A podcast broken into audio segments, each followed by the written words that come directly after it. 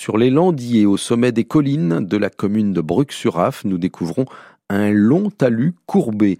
Les Brucois et Brucoises le connaissent sous le nom de fossé de Saint-Aron.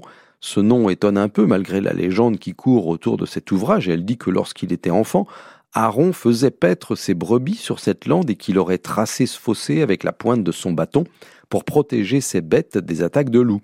Alors on connaît un seul saint Aaron, c'est le saint homme que Malo rencontre lors de son débarquement sur la côte nord près d'Alette, Saint-Malo aujourd'hui.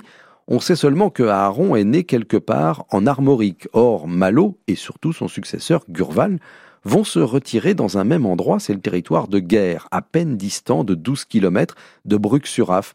Cette paroisse de Bruc était d'ailleurs la dernière la plus au sud, dépendant de l'évêché de Saint-Malo, et une statue de Saint-Aron était vénérée lors d'un pèlerinage dans la chapelle du château de Noyal à la sortie de Bruc sur la route de Sixte-sur-Af.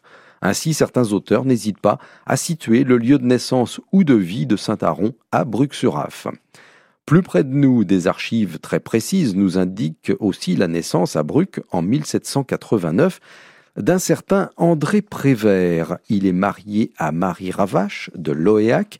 Il aura un fils Auguste qui aura un fils André et celui-ci sera le père d'un enfant prénommé Jacques, Jacques Prévert, le poète auteur de Racine et des Feuilles mortes.